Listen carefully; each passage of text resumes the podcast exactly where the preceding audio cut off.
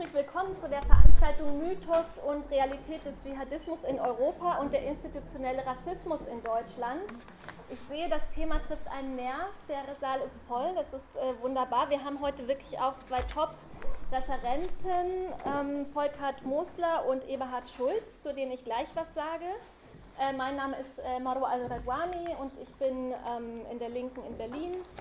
Ähm, in, arbeite für einen Bundesverband Netzwerke von Migrantenorganisationen und bin auch zu dem Thema viel unterwegs, heute aber nur in der Moderatorenrolle, Moderatorinnenrolle. Ähm, wir haben hier zu meiner Linken Volkert Mosler. Also wir haben tatsächlich, haben wir gerade festgestellt, zwei ähm, Veteranen des historischen Studierendenverbandes des SDS ähm, sitzen. Volkert Musler war Mitglied im historischen SDS äh, von 63 bis 69 ähm, ist in der Linken in Frankfurt am Main aktiv, auch bei Max 21, ähm, ist im Autor, also Autor oder Redaktionsteam von, ich möchte jetzt dieses Gerät nicht anfassen, ähm, äh, in dem, von dem Theorie 21 Magazin, was wir zweimal im Jahr herausgeben, äh, was ich nachher auch noch kurz zeigen werde und ist zu dem Thema sehr profiliert hat auf unserer Website ähm, www.max21.de zwei Artikel geschrieben. Einmal ist der IS faschistisch und was sind die Ursachen des islamistischen Terrors, die zu den meistgeklicktesten Artikeln hier gehören. Also kann man sich später auch zur Vertiefung durchlesen. Und äh, zu meiner Rechten ähm, Hans-Eberhard Schulz ähm, ist Menschenrechtsanwalt, ebenfalls äh, Mitglied des historischen SDS, ähm, war 67 im Vorstand in Berlin des SDS mit Rudi Dutschke ähm, ist im Vorstand der Internationalen Liga für Menschenrechte ähm, und hat als Anwalt tatsächlich schon einige sogenannte Gefährder mit, ähm, islamistische Gefährder mit Betonung auf sogenannte vertreten und ist jetzt eben Autor des ganz neu erschienenen Buches Feindbild Islam und institutioneller Rassismus, was ihr nachher hier auch erwerben könnt.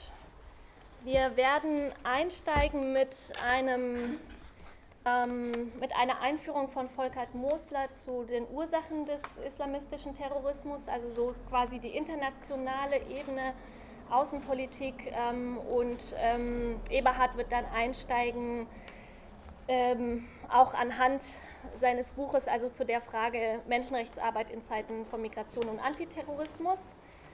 Und ähm, ja, dann, wir werden anschließend dann auch noch Zeit zur Diskussion haben. Ja, dann würde ich sagen, gebe ich Volkert das Wort. Ja, ich stehe mal auf. Ich kann so nicht reden.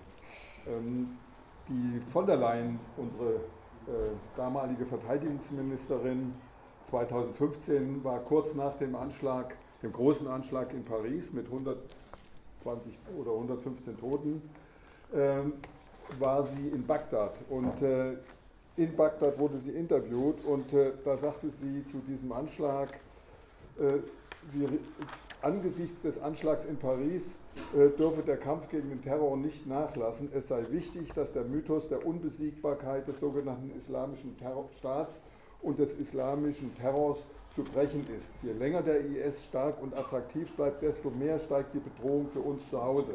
Und damit begründete sie auch Waffenlieferungen an äh, die irakische schiitische Regierung. Und äh, vorher war sie noch in Nordkurdistan, in Kurdistan, äh, im Nordirak und hat dort auch Waffenlieferungen versprochen. Also sie hat sich dort betätigt als Brandbeschleuniger, sage ich mal. Die, äh, das Problem ist, dass sie Ursache und Wirkung auf den Kopf stellt. Ich habe hier damals den, Ihren Kommentar äh, äh, so kommentiert, die Verteidigungsminister verdreht hier die Tatsachen und erklärt die Folge ihrer Politik äh, zur Ursache nämlich die imperialistischen Kriege äh, im Nahen Osten, im Mittleren Osten und nicht erst seit äh, Bush äh, in den 90er Jahren, sondern seit 1800, seit äh, dem Einmarsch von Napoleon in Ägypten, geht, auf das geht es zurück. 1838, Einmarsch der britischen Imperialismus in Afghanistan mit Tausenden von Toten, schlimme Schlechterei. Zweiter imperialistischer Krieg 1878 wieder vom britischen Imperialismus. Und das zieht sich durch, äh, gerade Afghanistan ist das am, vielleicht am meisten gebeutelte Land dieser Erde von imperialistischen Kriegen überzogen, immer wieder oder durch ausländische Militärinterventionen. Und erlebt seit 1980 permanent einen Kriegszustand durch, mit Intervention divergierender ausländischer Mächte. Waren es die Russen, dann sind es die Amerikaner geworden und natürlich die Bundeswehr auch. Also wir haben äh, äh, mit Afghanistan, aber Afghanistan ist nicht das einzige Land. Wir brauchen äh, die Länder alle aufzählen. Äh, das ist der Irak äh, mit äh, drei Kriegen inzwischen. das ist, der, das ist Libyen. Failed States fällt mir dazu ein, also gescheiterte Staaten, die quasi nicht mehr existieren unter den Bombenangriffen, unter den äh, blutigen Besatzungsregimen äh, ausländischer imperialistischer Mächte, die nichts anderes im Kopf haben, als ihre strategischen, vor allen Dingen Ölinteressen im Mittleren und Nahen Osten dort äh, zu verteidigen, die das alles seit, äh, dem, seit 2001, seit dem Angriff auf die Twin Towers, damit zu rechtfertigen versuchen, dass man ja dort Menschenrechte und sonst was hehre hehre Ziele verteidigt. In Wirklichkeit waren schon der Angriff auf die Twin Towers eine Reaktion auf die Intervention äh, der imperialistischen Mächte in Irak, in äh, Afghanistan und anderen Ländern. Also ich finde es wichtig, hier erstmal sozusagen die Koordinaten zurechtzurücken gegenüber der offiziellen Debatte, die wir hier haben, nämlich dass der Islam besonders reaktionäre Religion sei, die von Natur aus sozusagen zum Krieg neigt und die dann aus seinen reaktionären äh, Grundideen heraus dann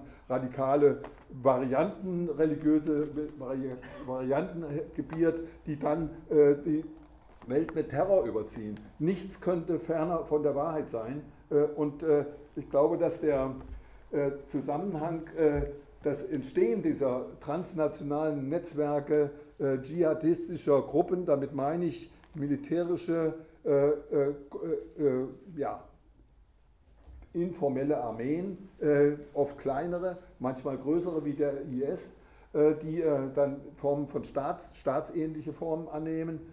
die, ähm, dies, diese dschihadistischen Gruppen sind entstanden in den 80er Jahren, in den 90er Jahren in Afghanistan, dann aber auch im Irak unter dem Druck dieser Kriege.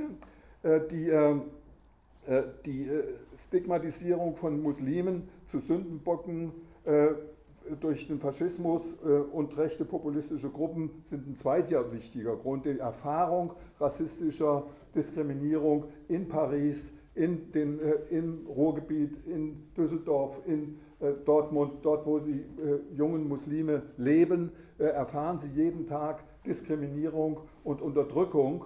Äh, sie erfahren genau das Gegenteil einer offenen Gesellschaft.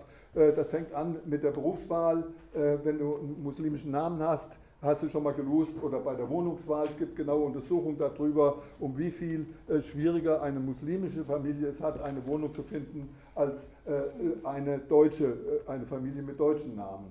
Äh, also diese, das ist ein zweiter wichtiger Grund, weil äh, ist ja auffällig, dass die äh, meisten oder fast alle, bis auf ganz wenige Ausnahmen der sogenannten äh, der, der Terroristen äh, aus äh, den Vororten von Paris und Brüssel stammten. Ja, da hat ein, ein konservativer äh, Kommentator gesagt, man sollte doch statt äh, Syrien zu bombardieren, vielleicht äh, Molenbeek bombardieren. Da wären mehr islamische Terroristen würden da wohnen. Also das finde ich mal eine, eine, ist natürlich eine blödsinnige Forderung, aber es ist erstmal, zeigt es ein Problem auf, dass nämlich die meisten jungen Anhänger des IS, die in Europa terroristische Anschläge gemacht haben, hier geboren sind und nicht hier eingeschleust worden sind im Deckmantel irgendeiner Fluchtwelle. Auch das ist ein wichtiges Gerücht, was immer wieder versucht wird, uns unterzujubeln, äh, da, damit wir auch dann die Grenzen dicht machen und mitschwimmen mit der ganzen Hysterie gegen Flüchtlinge und gegen Muslime.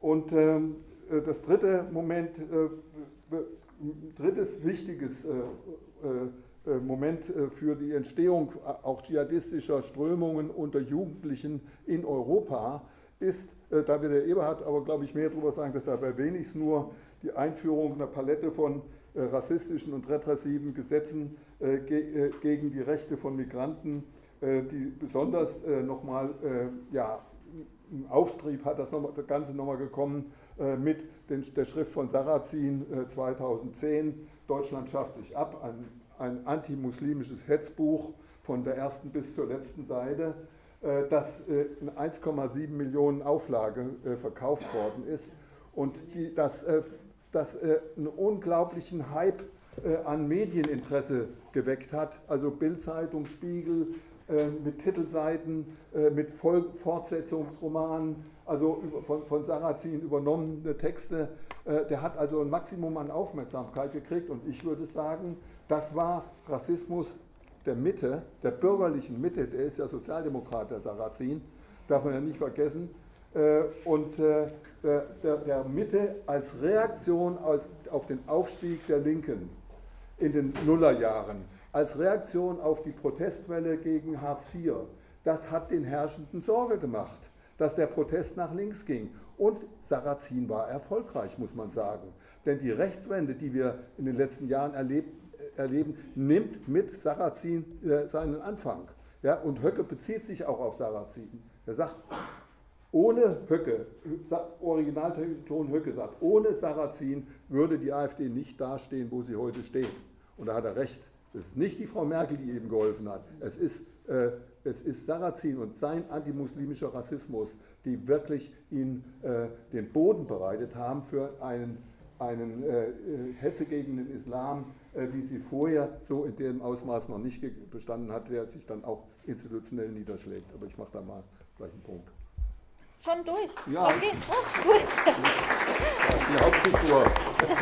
gut selten erlebt, Referenten, die deutlich unter der Zeit bleiben. Gut, dann vielen Dank. Dann würde ich gleich äh, weitergeben zu Eberhard. Ja, danke, aber ich glaube, den ersten Preis hat er schon gewonnen. So, so kurz kann ich mich nicht fassen. Nee, du, du, bekommst auch ein bisschen mehr, das war Gut, schon so geplant. das wollte genau. ich ja nur hören. ähm, ja, ich werde einige Akzente vielleicht ein bisschen anders äh, noch setzen, zusätzlich zu diesen sehr interessanten grundsätzlichen Ausführungen. Ähm, ich wollte ein paar Punkte behandeln, unter anderem, was Geheimdienste eigentlich verstehen unter diesem, bei uns, unter diesem gewaltbereiten äh, dschihadistischen Salafismus. Und dazu muss man sich natürlich die Frage stellen, was ist überhaupt Salafismus? Äh, normalerweise ähm, halte ich nicht so gerne so Vorträge vor großen Publikum, sondern versuche das ähm, zu arbeiten im Gespräch. Aber dazu reicht die Zeit nicht und dazu sind wir zu viele. Aber nachher können wir in der Diskussion ja noch Sachen vertiefen. Dann, was ist Rassismus? Auch das ist äh, überhaupt nicht bekannt und gerade in, auf dem Sektor, wo ich äh, tätig bin als Anwalt, als Menschenrechtsanwalt, erlebt man da haarsträubende Geschichten, von denen ich vielleicht die eine oder andere gleich erzählen werde. Ähm, dann vielleicht zur Auflockerung zwei Fragen. Ähm, kennt jemand von Ihnen oder wer kennt äh, die Erklärung von äh, Dutzenden der religiösen Autoritäten des Islam, die sich in Kairo getroffen haben vor vielen Jahren und äh, einen offenen Brief an Bagdadi geschrieben haben, wo sie genau nachgewiesen haben, dass diese Form des Dschihadismus nichts mit dem Islam zu tun hat und haben kann. Also das, das finde ich gut, dass ihr die kennt. Denn in den Medien, habt ihr darüber was gelesen, in unseren schönen Qualitätsmedien? Irgendwann mal in einer der unsäglichen Debatten, die Woche für Woche geführt werden, genau zu dem Thema. Und Sarazins These, oder eine der Thesen Sarazins, ist ja, die Grenzen sind fließend. Es sind natürlich nicht alle gewaltbereit, das kann man ja schlecht behaupten bei, so, bei der ähm, weltweit äh, am weitesten verbreiteten Religion. Aber es gibt einen großen Prozentsatz, 5 Prozent meint er, hat mal jemand ausgerechnet, das sind auch nur 5 Millionen, die also direkt zur, äh, zur Gewalt greifen angeblich. Und vor allen Dingen aber die Grenzen sind fließend. Und das ist genau äh, der Punkt, wo die Geheimdienste ein, ansetzen. Und ähm, dann zum IS. Äh, den, wir haben ja eben gehört, ein paar Daten dazu. Äh, erinnert sich noch jemand, wann der bei uns plötzlich in den Medien ganz groß entstanden ist und auferstanden ist und wöchentlich, wie lange ist es her? 2014 war das. Wir waren zu dem Zeitpunkt in, in den USA von der Delegationsreise und dort habe ich, als das hier durch die Medien geistert, und dort habe ich interessante Artikel in den führenden Medien, New York Times und anderen, gelesen, in denen genau ausgeführt wurde, dass der IS nicht etwa nur eine Erscheinung ist von dschihadistischen Terroristen, sondern dass ein, zugrunde liegt ein Bündnis von ähm, Sunniten, die sich durch die Maliki-Regierung diskriminiert in, und völlig entrechtet gefühlt haben. Und da sind große Teile der früheren Baath-Partei und der irakischen Armee haben zunächst ein Bündnis geschlossen mit dem IS. Das ist die eine Sache.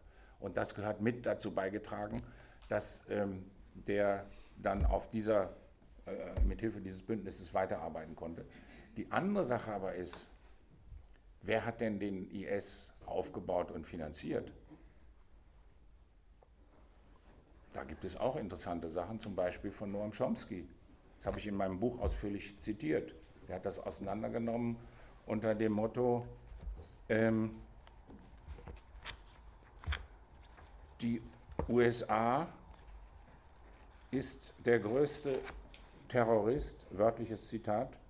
Es ist jetzt offiziell, die USA ist der führende Terrorstaat in der Welt und auch noch stolz darauf, weil eben aus den Dokumenten des CIA und so weiter öffentlich bekannt geworden war, dass ähm, der dieser Form des IS aufgebaut und finanziert wurde über Saudi-Arabien, Katar äh, und so weiter, ganz wesentlich äh, mitgeholfen hat.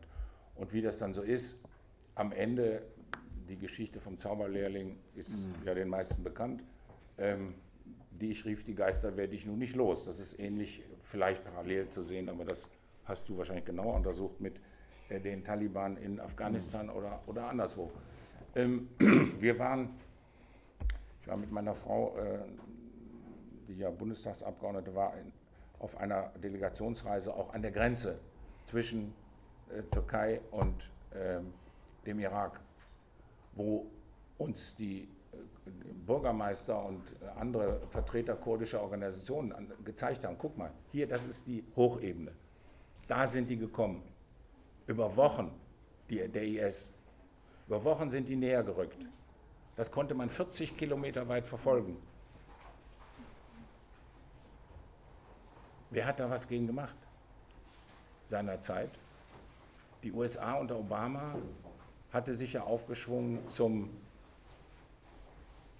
Polizisten, Ermittlungsbehörde, Gericht, Henker gegen Terroristen. Mehrere tausend Menschen sind ähm, durch die Drohnen ähm, umgekommen, durch gezielte Drohnenschläge, die angeblich äh, ganz gezielt auf in Hochzeitsgesellschaften können sie die einsetzen, weil sie ja wissen, da ist ein Terrorist endlich mal erreichbar, dann hat er sich nicht in der Höhle versteckt, also schlagen wir dazu. Dort, das können sie. Aber sie konnten nicht verhindern, dass ein Vormarsch einer IS, äh, der über Woche, zwei Wochen sich ereignet hat, auf dieser Hochebene äh, verhindert werden konnte. Das ist doch lächerlich. Das heißt, selbst da noch war völlig klar, das war im Interesse wesentlicher Fraktionen, sage ich mal, des, äh, der USA. Da gibt es ja offenbar auch erhebliche Widersprüche, wie wir jetzt auch sehen. Das, denke ich, ist wichtig zu wissen. So, jetzt nächste, zweite Frage. Ähm, was ist Rassismus? Das frage ich aber lieber äh, nicht euch, sondern äh, ich erzähle mal, ähm, was mir so als Anwalt passiert. Als ich einen ähm, Mandanten mit Migrationsgeschichte Türkei vertreten habe, der sich gewehrt hat gegen einen äh, Überfall von rassistischen Jugendlichen in Potsdam, ähm, die unten am Fenster standen und hochgerufen haben, komm runter, du Schwein, du Ausländer Sau, wir wollen mit dir abrechnen. Und dann haben sie die Polizei, sein, er kann selber nicht gut Deutsch, seine Frau konnte etwas besser Deutsch, die Polizei angerufen. Äh, ja, ja, wir kümmern uns drum. Dann äh, zehn Minuten später hatten die unten sich Eingang verschafft, irgendwo gedrückt, das war so ein Mietshaus, und sind hochgekommen und äh, haben an die Tür geschlagen mit irgendwelchen äh, Also die waren in Todesangst. Zwei kleine Kinder. Daraufhin ist der Mann, hat er äh, von seinem Tisch den, äh, das Bein abgeschraubt und ist zur Tür gerannt und hat, den, hat die Tür aufgerissen und den ersten, der kam mit dem äh, Ding auf den Kopf gehauen. Daraufhin sind die erstmal abgehauen. Und dann tatsächlich, als dann kam eine Viertelstunde später die Polizei, was passierte? Ein Ermittlungsverfahren gegen meinen Mandanten wegen Körperverletzung. Vor Gericht ähm, die, die ähm, Jugendlichen als Zeugen. Einer hatte einen Irokesenhaarschnitt und die wurden gefragt, ja, äh, stimmt das, dass Sie hochgerufen haben, Ausländerschwein? Ja, ja, wir hatten ja ein Telefonat, dass äh, irgendjemand davon aus unserer Gruppe rassistisch äh, beleidigt worden war. Ja, und ähm, es hat sich übrigens herausgestellt, dass das nicht von meinem Mandant kommen konnte, weil noch in Gegenwart der Polizei wieder äh, dort angerufen wurde und die Frau das Handy der Polizei gegeben hat. Hier ist er wieder, der mich äh, sexuell beleidigt und so weiter. Und da hatten sie schon meinen Mandanten in, in der Hand. Also der konnte es gar nicht gewesen sein. Trotzdem wurde er vor Gericht äh, angeklagt, trotzdem die Zeugen befragt und der Staatsanwalt, als ich hinterher sagte, das ist für mich Rassismus. Wieso? Sie spielen hier die rassistische Karte. Sie haben doch gesehen, der hatte einen Irokesenhaarschnitt, der, hat doch weder, äh, der hatte doch weder Springerstiefel noch sonst irgendwas. Also, die heutige moderne Wissenschaft hat seit den 80er Jahren herausgearbeitet, dass Rassismus nicht mit der Rasse zu tun haben muss. Es muss nicht gegen einen jemand wegen der Rasse ähm, diskriminiert werden, sondern es reichen Merkmale einer Gruppe, einer Minderheit, denen bestimmte Eigenschaften zugeschrieben werden. Also es kommt weder darauf an, dass der tatsächlich dieser Minderheit angehört. Es werden ganz viele Menschen aus der Türkei einfach als Moslems wahr, obwohl die gar keine sind, sondern äh, entweder eine ganz andere Religion haben oder Atheisten sind oder weiß ich was. Ähm, das nennt man diese Zuschreibung und das wird vor allen Dingen eben kulturalistisch und religiös heutzutage konnotiert. Und ähm, da ist es ganz wichtig, noch einen Aspekt dazuzunehmen, weil den, wenn ich so Vorträge vor akademischem Publikum halte, dann heißt es immer, ja, aber in arabischen Ländern werden doch die Weißen dann auch diskriminiert. Ist das nicht auch Rassismus? Ähm, ich, dann sage ich, das ist auch wahrscheinlich diskriminierend oder kann diskriminierend sein. Es kommt auf den Einzelfall an. Es können mit Vorurteilen gearbeitet werden. Wir alle arbeiten mit Vorurteilen, leider. Aber der entscheidende Punkt beim Rassismus ist, dass einer Minderheit deswegen Rechte abgesprochen werden. Äh, äh, du hast es ja eben in deinem Beitrag schon äh, Beispiele dafür genannt. Die lassen sich ja beliebig vermehren und die erweitern Wohnungen und ich will gleich nochmal auf ein, zwei Fälle äh, näher eingehen, aber das ist erstmal wichtig im Kopf zu halten. Aber Sarrazin muss ich dir insofern widersprechen. Es ist richtig, ich würde auch sagen, Sarrazin war eine wichtige Etappe auf dem Weg, äh, dass der Rassismus hoffähig wurde aus, und der sich nicht mehr auf den äh, Stammtischen nur, nur rumgetobt hat, sondern damit wurde er hoffähig. Der Rassismus, der schon lange vorher in den ähm, auch bei den El äh, akademischen Eliten weit verbreitet war und der nach äh, Untersuchungen, Langzeitstudien Heidmeier und vielen anderen ähm, seit Jahrzehnten virulent ist, ein Bodensatz von antisemitischen, antisemitischem Rassismus, ein großer Teil von antiziganistischem Rassismus und eben zunehmend seit den Anschlägen vom 11.09. der äh, antimuslimische Rassismus. Deshalb beschäftige ich mich hauptsächlich weil das die Form ist, die im Moment seit den letzten zwei Jahrzehnten am virulentesten, am wichtigsten ist und eben transportiert und wieder den institutionellen Rassismus fördert, äh, mit, vor allem mit diesem institutionellen Rassismus. Was ist das überhaupt? Wie ist er entstanden? Wie ist er definiert? Ist hochinteressant. Die Vorgeschichte äh, ist aus dem letzten Jahrhundert oder Jahrtausend, je nachdem, wie man es bezeichnet, ähm, sehen will, 1983 äh, hatten in London Unbekannte einen 18-jährigen äh, Schwarzen umgebracht und die ähm, Institutionen, die dafür eigentlich zuständig waren, waren unfähig und unwillens, äh, wirklich zu ermitteln, wirklich äh, den, die, den und die Schuldigen, das war eine Gruppe, äh, vor Gericht zu bringen und so weiter. Da, deswegen wurde auf Druck von unten eine Kommission eingesetzt, die sogenannte Macpherson-Kommission, und die hat dann definiert, äh, von der britischen Regierung, wie gesagt, eingesetzt, den institutionellen Rassismus als kollektives Versagen einer Organisation, Menschen aufgrund ihrer Hautfarbe, Kultur oder ethnischen Herkunft eine angemessene und professionelle Dienstleistung zu bieten.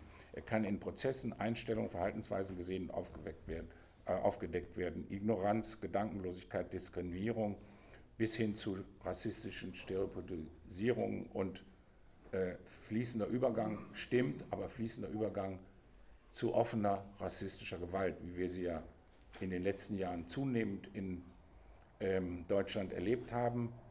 Und anders als ähm, bei antisemitischen Vorfällen, ich will die gar nicht jetzt äh, näher kommentieren, können wir vielleicht nachher in der Diskussion, wenn das äh, jemand interessiert, nochmal darauf eingehen, aber äh, diesen Unterschied herauszuarbeiten.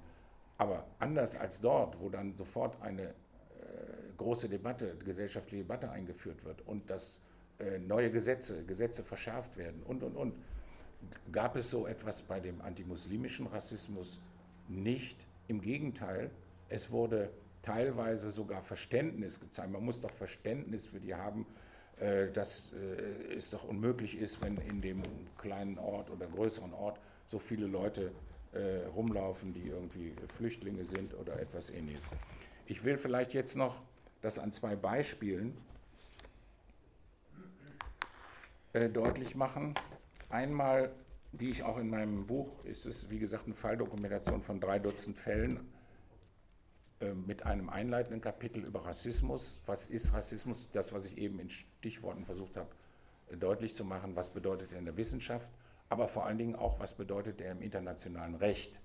Es gibt nämlich längst Rechtsinstitutionen, ähm, die in Deutschland einfach nicht zur Kenntnis genommen werden mit denen man den äh, rassistische Diskriminierung bekämpfen könnte.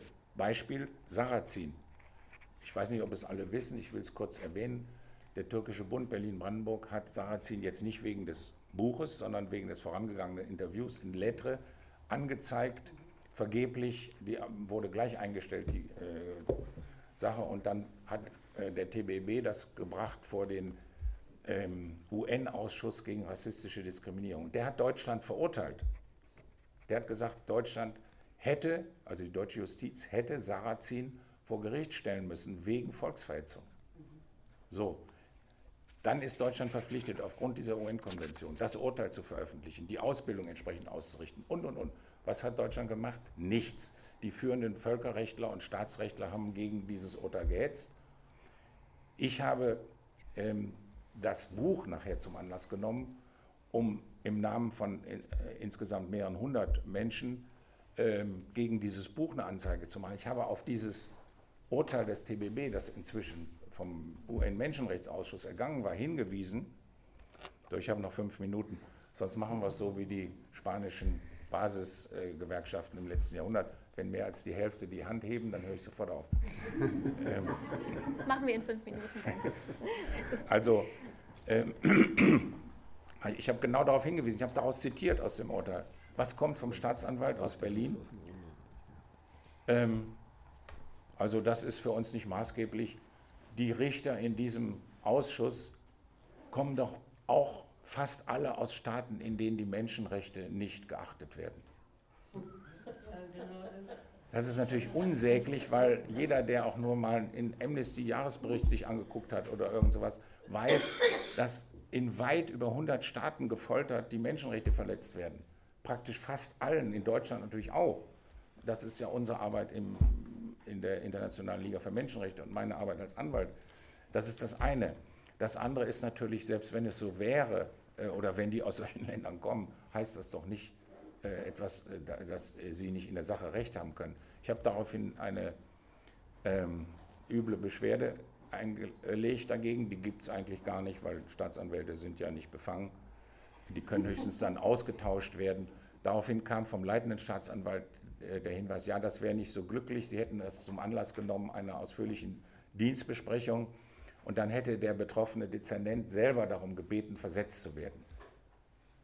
So, das war das eine, das war ja gut. Aber dann in der Sache hat er recht. Also man braucht gegen Sarrazin. Das ist von der Meinungsfreiheit gedeckt. Das ist der Kern der Aussagen, ähm, wenn sie von AfD-Rechten bis Neonazis kommen, das ist in der Regel durch die Meinungsfreiheit gedeckt. Es bedarf großer Anstrengungen bis hin zum Kammergericht, äh, äh zum ähm, Berliner Verfassungsgerichtshof, dass überhaupt äh, einmal ein NPD-Heimführungsbeauftragten, der die ähm, ähm, äh, Kandidaten mit Migrationshintergrund angeschrieben hatte, persönlich gesagt, äh, es wäre doch besser, wenn sie freiwillig ausreisen. Sie wüssten doch, was damals passiert wäre und so weiter. Da musste erst das Verfassungsgericht eingeschaltet werden, dass wenigstens der NPD-Heimführungsbeauftragte verurteilt wurde, so etwas zu unterlassen. So, jetzt ähm, das als ein Beispiel für Rassismus. Wie viel habe ich noch? Drei Minuten. Drei Minuten, gut. Dann kann ich noch einen Fall kurz anführen, weil der hochinteressant ist. Äh, aktuell ist auch ein VW-Arbeiter. Und weil ich weiß, dass viele von euch ja auch an der Basis aktiv sind und zu Recht dort kämpfen gegen die Unterdrückung und Ausbeutung, die ja direkt mit unserem Thema zusammenhängt. Ähm, ein VW-Arbeiter wurde nach acht, acht oder 18 Jahren, weiß jetzt nicht genau, nicht, dass ich was durcheinander bringe. Jedenfalls er war dort ausgebildet äh, als Maschinenarbeiter, hat am Fließband gearbeitet, sehr schwere körperliche Arbeit, hatte Rückenbeschwerden ähm, und sollte versetzt werden. Deshalb haben sie aber keinen richtigen Arbeitsplatz gefunden und ihm deshalb 50.000 Euro als Abfindung angeboten. Das war vor zweieinhalb Jahren, hat er abgelehnt. Was machen Sie daraufhin? Eine Kündigung wegen Salafismus, ähm, weil er äh, Stände angemeldet hätte ähm, in Wolfsburg, äh, wo der Koran kostenlos abgegeben würde. Und ähm, weil er irgendwelche Leute kennt, die nach Syrien ausgereist wären, zum dschihadistischen Salafismus. So, und ähm, das wäre auch ein Grund für eine Kündigung, denn äh, man muss ja sich mal vorstellen, äh, dass er bei einer Betriebsversammlung mit 10.000 VW Mitarbeitern plötzlich das Ding in die Luft sprengt. Und er hätte auch mal in irgendeinem Gespräch geäußert, in zwei Jahren leben wir ja sowieso alle nicht mehr. Das war ja schon die Androhung, dass irgendwas, was er natürlich bestreitet und zurückgewiesen hat, sowas hat er nie gesagt. Und er hat nie über sowas mit seinen Kollegen diskutiert, weil er dazu auch gar keine Gelegenheit hat. Das Arbeitsgericht äh, Hannover hat die Kündigung abgesegnet, äh, ja, Hannover hat sie abgesegnet, nee, Braunschweig, Entschuldigung. Daraufhin habe ich das Landesarbeitsgericht angerufen, eine äh, Beschwerde dagegen gemacht, eine Berufung. Ähm, nach langem Hin und Her, die Gegenseite hat dann noch die Abfindung aufgestockt, wurde dann 60, 70.000 äh, im Zahlen. Das hat er alles abgelehnt am Ergebnis. Ähm, haben wir gewonnen, nach langem Kampf und äh, in dieser Instanz. Aber VW hat schon angekündigt, sie werden äh, das Bundesarbeitsgericht noch anrufen. Weil eine Verdachts, auch eine Verdachtskündigung muss natürlich auf klaren Tatsachen beruhen und darf nicht so. Was macht daraufhin die Springerpresse, ich weiß nicht, ob aufgehetzt von, äh, von irgendjemandem bei VW oder den Anwälten oder keine Ahnung, aber jedenfalls macht einen Artikel, also nicht zum ersten Mal, wo sie den Anwalt, also mich unter der Gürtellinie versucht anzugreifen. Wir haben zum Glück das verhindern können. Äh, die, das Landgericht hat das äh, zurückgewiesen und hat äh, die Bildzeitung verurteilt und N24 das sofort zurückzunehmen. Das, das ist also ein konkreter Fall, aber nicht der einzige. Wir haben zahlreiche Vereine, muslimische Vereine vertreten, denen einfach das Konto äh, gekündigt wird, die kein Konto mehr kriegen können für ihre Spendeneingänge. Alle sagen, nee, äh, sie sind ja in irgendeiner Zeitung, da steht ja irgendwas von Salafismus. Das sind also Methoden, den bürgerlichen Tod zu erreichen. Zusammenfassung. Habe ich noch ja. Drei Sätze? Ich habe ja gespart. Volk hat tatsächlich mir ab. deutlich ja. runter war, geben wir dir noch. Unter SDS. Ja, genau. ist es. ja. Gut. Also, ähm, meine, das ist hier in dem Buch ausführlicher natürlich dargestellt. Ausgangsthese kurz zusammengefasst. Der Rassismus ist, ich sage es jetzt mal verkürzt, der Brandbeschleuniger einer Entwicklung, die mithilfe des Antiterrorismus die Rechte von Minderheiten zunächst erheblich beschneidet und verkürzt. Es gibt seit den letzten zehn, es gibt allein in den letzten zehn Jahren mehr als ein Dutzend Verschärfungen im Strafrecht, im Asylrecht, im Aufenthaltsrecht und so weiter. Die aber, und dann kommt dazu die ganze Debatte um die Flucht, angebliche Fluchtwelle. Und dieser sogenannte Antiterrorismus ist aber in Wirklichkeit eine Chimäre. Denn wir haben eben gehört von Chomsky das Zitat, die USA ist der Staat, der die größten äh, staatsterroristischen Anschläge zu verurteilen hat, äh, zu verantworten hat. Und dazu gab es 2016 bereits in der New York Times Veröffentlichungen, dass drei, zwei Drittel, 70 Prozent aller Anschläge in den USA, die äh, Moslems zugeschrieben werden, von Personen begangen werden, die entweder selber zu dem äh, als Agenten schon angeworben waren oder jedenfalls von V-Männern dazu überredet, bezahlt wurden, bis dahin, dass sie ihnen vorgegeben haben, wie sie das am besten im Internet aus zwei Drittel, wie gesagt. Und deshalb, ähm, es gibt auch in Deutschland ähnliche Fälle, äh, eine ganze Reihe. Ich habe einen Fall vertreten, wo es uns mal gelungen ist, einem Hassprediger ein Riesenverfahren ähm, wegen äh, Unterstützung einer terroristischen Vereinigung hat das BKA dann mal, dem wurde vorgeworfen, er hätte ausgespäht jüdische Einrichtungen in Düsseldorf, Frankfurt und und und. Ähm, und zwar immer berichtet, ich bin hier gerade in Düsseldorf und da vorne, ich sehe ihn, der läuft da gerade lang gegenüber der Synagoge und jetzt geht er da lang macht sich Aufzeichnungen, Fotos und so weiter. Der BKA-Beamte hat das alles mal recherchiert, nachrecherchiert. Und was hat er festgestellt und auf 20 Seiten festgehalten?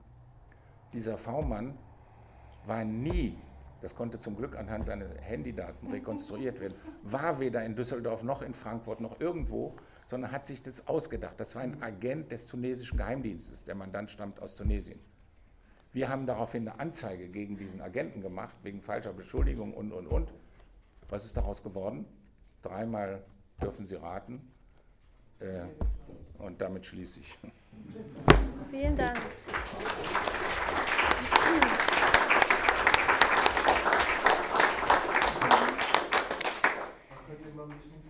Genau, das wollte ich auch gleich vorschlagen. Wir ähm, würden das jetzt so machen. Wir haben noch ähm, auf jeden Fall genug äh, Zeit auch zum Diskutieren. Wir sind allerdings auch sehr viele. Wir haben ähm, da Verfahren im Laufe der letzten Marxismuskongresse der letzten Jahre gesammelt, die sich bewährt haben. Das, ich würde jetzt zum einen eine kurze Murmelrunde einläuten von zwei Minuten, wo Sie das Gesagte nochmal äh, rekapitulieren können, sich mit ihren Sitznachbarn, Sitznachbarinnen austauschen, vielleicht schon mal Fragen formulieren. Und nach der Murmelrunde würde ich dann eine Redeliste führen, also dann danach dann bitte melden.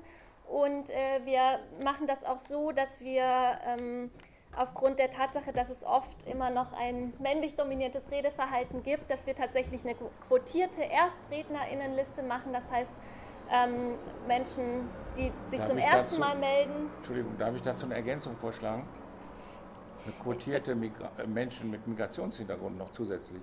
Ja, wobei das. Ja, ähm, das ist doch wichtig. Wenn man das ernst nimmt, muss man auch Quoten ja. für äh, Migranten einführen. Das ist doch logisch. Würde ich im Grunde auch ähm, unterstützen, wobei ich das mit der In-Augenscheinnahme ein bisschen schwierig finde. Das kann Aber ich glaube, das, Ist, das ist nochmal eine größere. Wenn ja, er will, gut. wir brauchen es ja nicht. So, also dann würde ich erstmal die Murmelrunde einleiten und dann, wie gesagt, euch aufnehmen. Und ich würde euch auch bitten, äh, maximal drei Minuten Redebeiträge zu machen.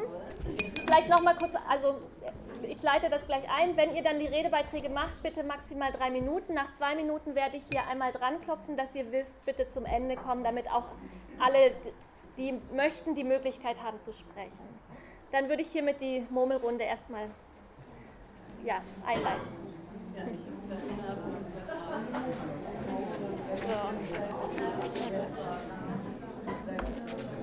Es ging gerade mit der Zeit. Ne? Ja, ja, das war Ich wollte super. zwar nee, viel nee, mehr auf meinem Zettel. Aber ja, das ist ja immer so. Aber ihr habt auch noch mal die Möglichkeit für ein Schlusswort von ja, fünf klar. Minuten. Ja, ja. Also jeder, jeder noch dann fünf Minuten. Und wenn Fragen kommen, dann ähm, könnt, also könnt ihr zwischendurch, also wenn viele Fragen kommen, könnt ihr die vielleicht auch noch mal zwischendurch beantworten. Ansonsten vielleicht lieber am Schluss. Also je nachdem. Also das merken wir dann ja. Ähm, ob das jetzt, ja. Du hast mir auch eine Einladung geschickt. Ich, ähm, ich, bin, ich habe halt an dem Tag leider schon eine andere äh, Einladung. das ist ja klar. Ähm, ja, das Schade, ja. Bist du im SDS aktiv? Nicht mehr, ich bin ja nicht mehr Studentin. Aber weißt du Aber ich jemand, war, ja, ja, ich war. Du, ja. wir suchen jemanden, wir machen ja diese Ja. Gesprächsrunden, Ja. da wollen wir ja nicht nur als Ah, alte ja. 68er Ja, ja, irgendwelche Anekdoten okay. erzählen, sondern wir wollen ja auch Visionen für die Zukunft. Und da suchen wir noch ein, zwei. Ich habe die Nele Hirsch gefragt, aber die scheint Nee, die ist ja schon nicht lange nicht erreichbar mehr. Zu sein. Es gibt hier eine ganze Reihe aktiver Ja, ganz viele junge hier auch. hier. Ich weiß, ja. ich war auch neulich hier bei. Das ist am 1., nee, am 2. Zweiten. Juni, ne? Ja, ja. Nee, ist schade, das ist, da hatten wir gerade in der Woche davor schon nach langem Ringen einen anderen Termin, aber ich schreibe mir das auf. Ähm, ja, aber das wäre ja gut, ne? so heute. Da hat mir auch eure Abgeordnete erzählt, aber die wollte es irgendwie einrichten. Die äh, Christine oder Ja. was, ja. Die wollte irgendwie das versuchen, trotzdem zumindest kurz zu kommen oder so. Ich meine, da ist ja nicht das Thema Rassismus im Vordergrund. Nö, aber, Aber einfach trotzdem ein, ja, ganz wichtig. Ja. Tja, ist wieder erstaunlich äh, Interesse auch. Ne? Ja, Oder? naja, es ist ja auch wirklich ein virulentes Thema und ich glaube, die Leute vor Ort brauchen auch wirklich Argumentation ähm, vor Ort, weil es ist ja, wir sind alle so beeinflusst durch die mediale Debatte. Hier, Dann würde ich euch bitten, zum Schluss zu kommen. Bitte.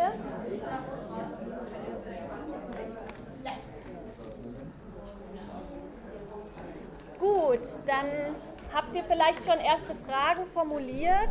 Genau, dann würde ich ähm, dann, ja, du hattest dich vorher auch schon gemeldet, äh, oder sie, Entschuldigung. Also ich werde jetzt Genossen. sehr schnell sprechen, um die drei Minuten äh, einzuhalten. Vielleicht bleibe ich auch runter. Ich habe zwei Anmerkungen und zwei Fragen. Äh, die eine ist äh, zu dir. Mich hat es gewundert, also ich habe zur Kenntnis genommen, dass du äh, eigentlich den Rassismus der Mitte meintest, der eh mit Sarrazin seinen Anfang genommen haben solle. Aber gerade aus Hessen kommend, wo also die NPD im Grunde genommen und eben deren äh, Freundeskreise seit Jahrzehnten in den Kommunen äh, sind, äh, fände ich es schon sehr interessant, wenn du da äh, darauf eingehen könntest. Ja. Das zweite, Eberhard, äh, mich hat es bei dir gewundert, dass du so selbstverständlich sagst, dass die Anwürfe äh, nichts mit der Rasse zu tun haben.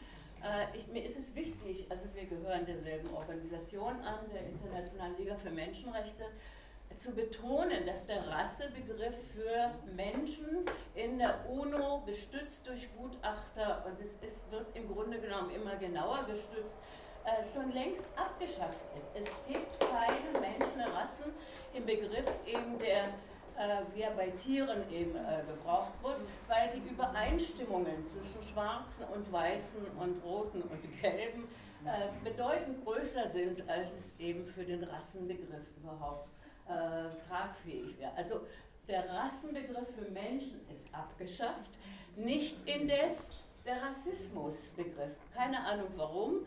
Im englischen Sprachraum wird einfach eben von, äh, von Racial Discrimination und Segregation gesprochen und so weiter. Ähm, das ist jetzt eine Inkonsequenz, aber doch finde ich es wichtig zu betonen, Rassen gibt es bei Menschen nicht. Und das, was ich dich aber doch fragen wollte, weil ich das für wichtig halte, das ist klar, dass der Rassismus äh, erst in, im Zusammenhang mit dem Imperialismus aufgekommen ist. Ich bin, ist, ich bin gleich fertig. Ähm, aber ich halte es doch heute für falsch, den Rassismus auf die weißen Gesellschaften zu beschränken. Natürlich gibt es eben auch schwarzen Rassismus, natürlich gibt es Rassismus auch in allen anderen Gesellschaften. Die Frage, ob der Rassismusbegriff da der richtige ist, das kann man diskutieren. Und eine letzte Frage an Eberhard. Du hast gesagt eben, dass, also hast es sehr schön aufgezeigt. Also danke nochmal an beide. Vortragende waren sehr erhellende und schöne Beiträge.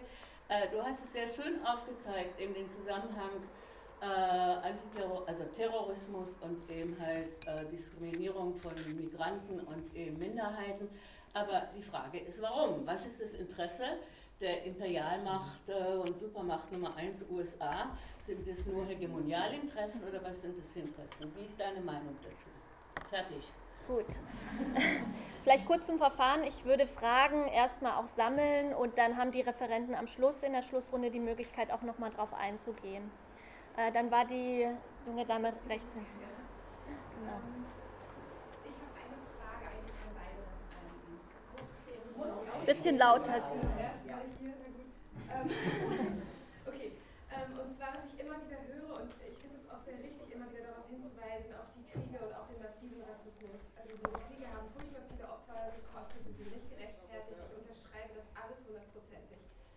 Was mir aber auffällt, ist dann immer, wenn wir über die Menschen sprechen, die hier Gewalttaten verüben oder sonst aktiv sind, ähm, politisch, also manche sind gewaltsam aktiv, andere sind politisch ohne Gewalt aktiv, ist, dass wir die Verantwortung dafür dann immer noch dem Westen zuschreiben. Also wir sagen, es war der Geheimdienst, es waren die imperialistischen Kriege, die Vereinigten Staaten haben das finanziert. Und ich frage mich, ob wir diese Leute dann zu wenig ernst nehmen, ähm, indem wir sagen, es sind im Endeffekt Marionetten, es sind die Resultate und ich werde nicht den Ursachenzusammenhang bestreiten zwischen Gewalt und Gegengewalt, überhaupt nicht. Aber ich finde, das ist ein bisschen einseitig dahingehend, dass diese Menschen ja auch tatsächlich selber Agenten sind. Sie sind nicht nur irgendwelche ja, Puppen, sondern es sind Menschen, die aktive Entscheidungen treffen, die wir auch ernst nehmen und in ihren Entscheidungen respektieren und deren Handlungen ja auch moralisch genauso bewerten müssen wie die Behandlung einer, äh, wie, die, wie das Verhalten einer westlichen Regierung oder eines, eines westlichen Menschen. Und ich würde mich freuen, wenn wir dazu Stellung nehmen könnten. Mhm.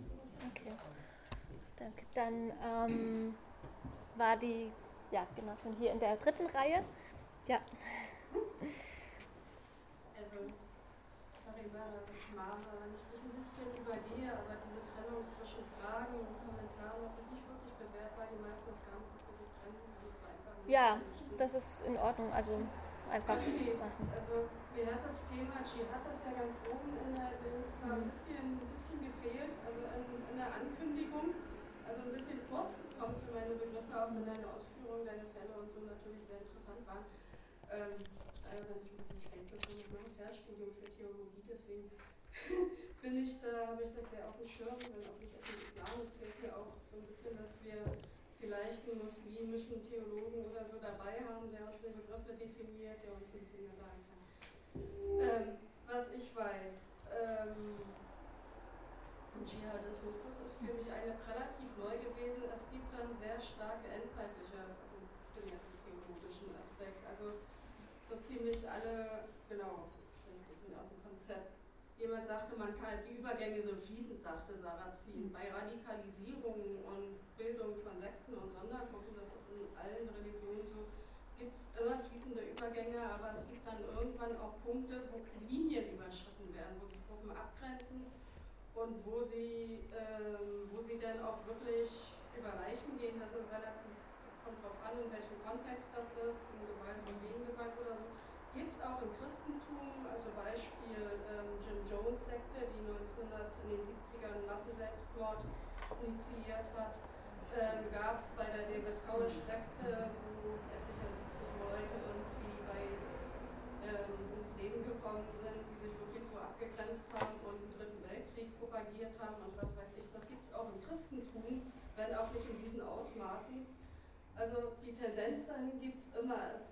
Diese, diese Gruppen sind immer endzeitlich geprägt. Das weiß ich vom Christentum. Habe ich gerade auf YouTube ein Video gesehen, dass es auch im Koran ähm, viele Stellen gibt, die die Endzeit beschreiben, wann ein neues Reich kommt und dass Muslime, radikale Muslime, diese auf die heutige Zeit ähm, ähm, übertragen. Das kann man immer sehr willkürlich tun, aber für die, die da irgendwie ähm, nachsuchen, für die passt das auch und damit kann man Menschen natürlich motivieren, auch Krieg zu führen. Natürlich nicht, man muss schon einen gewissen Grad an Radikalisierung haben und Offenheit, aber das geht.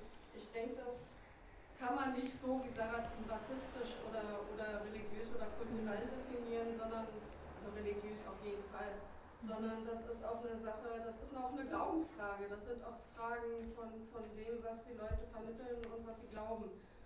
Ähm, ja, genau zu mir noch Kopftuch, Rassismus. Ich habe neulich eine Sendung gesehen, das ist ganz wichtig, dass die Kolonialisten schon in den muslimischen Ländern gegen Kopftücher mhm. waren und die Frauen aufgefordert haben, Kopftücher abzusetzen. Mhm. Und zwar westliche Leute, die äh, in den Heimatländern zu Frauen und Gleichberechtigung durchaus reaktionäre Einstellungen hat. Mhm. Das sollte man auch nochmal verfolgen und wissen. Mhm, danke. Ähm, dann die äh, Dame hinten mit der Sonnenbrille. Ja. Also äh, ich bin Jalé und komme äh, aus Hessen. Wollte ich nochmal vorstellen, weil ich habe kein Schild hier. Also äh, ich möchte mal von meinem Vorredner die Sprache mal einfach vorgreifen und äh, einfach mal anschließen, dass solche religiöse halt Kämpfe und so weiter, es gibt ja nicht nur im Islam, es gibt ja auch mal in anderen Extremfällen halt völlig andere drei, drei äh, monotheistische Religionen. Im Moment sind aber diese islamistische Gruppierungen sehr aktuell halt, was auf internationaler Ebene passiert halt. Ne? Meine Frage, was ich jedes Jahr hier mitbringe, ist, wie gehen wir als Linke, also ich meine linke Menschen, Gruppierungen, was auch immer, ganz bewusst, aber auch differenziert äh, mit äh, dieser islamistisch-faschistoide Gruppierungen halt, weil es gerade mal aktuell ist. Wären es Christen oder Juden, wäre es auch genau das Gleiche. Es geht ja nicht um Islam an sich, sondern äh, weil es ist ja, es, es entsteht da so, so eine Dualität. Natürlich, wenn äh, diese ähm, rassistische Angriffe von rechter Seite auf Muslime kommen, wir als linke Personengruppierung stellen wir uns vor diese Menschen oder Gruppen, äh, weil sie ein Recht haben, ihre Religion frei auszuüben. Andersrum, wie gehen wir dann differenziert äh, im Alltag, aber auch in internationaler Ebene mit diesen Gruppierungen, auch wenn diese Gruppierungen zum Beispiel gegen Iran Macht ergreifen, wie stehen wir als Linke da gegenüber, gegenüber dieser Politik von Iran? Natürlich, wir stehen vor iranischer Regierung, was Trump gerade mal mit Iran treibt, aber wie stehen wir dann gegenüber iranischer Regierung sagen, nee, das geht nicht mehr weiter. Menschenrechtliche Fragen und so weiter. Mhm, danke. Ähm, dann der Genosse vorne. Wer die, Nachricht, die BZ-Nachrichten in der U-Bahn liest, konnte heute Morgen lesen, dass die Anzahl von Salafisten in Berlin in dem letzten Jahr verdoppelt hat. Ich würde gerne, Eberhard Rexel, Eberhard bei anderen Veranstaltungen hat ein bisschen über die künstliche Natur diesen Begriff gesprochen, über Salafismus. Und ich glaube, wir müssen zuerst hören, was die BZ Salafismus nennt, benennt, ist nicht unbedingt etwas eine so äh, radikale islamische Strömung. Das ist, ich habe gegenüber Salaf, eine sogenannte salafistische Moschee gelebt. Die Leute, die hingegangen sind, die waren normale Arbeitsklasse-Leute aus, aus Wedding, wir waren im selben Supermarkt, wir könnten quatschen, äh, die habe, ich hatte nie Mordbedrohung von denen oder, oder, oder, oder, sowas, oder sowas bekommen. Ich glaube, solche Begriffe über Salafismus, das wird auch begleitet mit äh, mehr Diskussion über Hassprediger, mehr Diskussion über äh, diese Muslimen, die Antisemitismus nach Deutschland gebracht haben, weil in Deutschland es kein Antisemitismusproblem gab, bevor die Muslime gekommen sind und so weiter und so fort.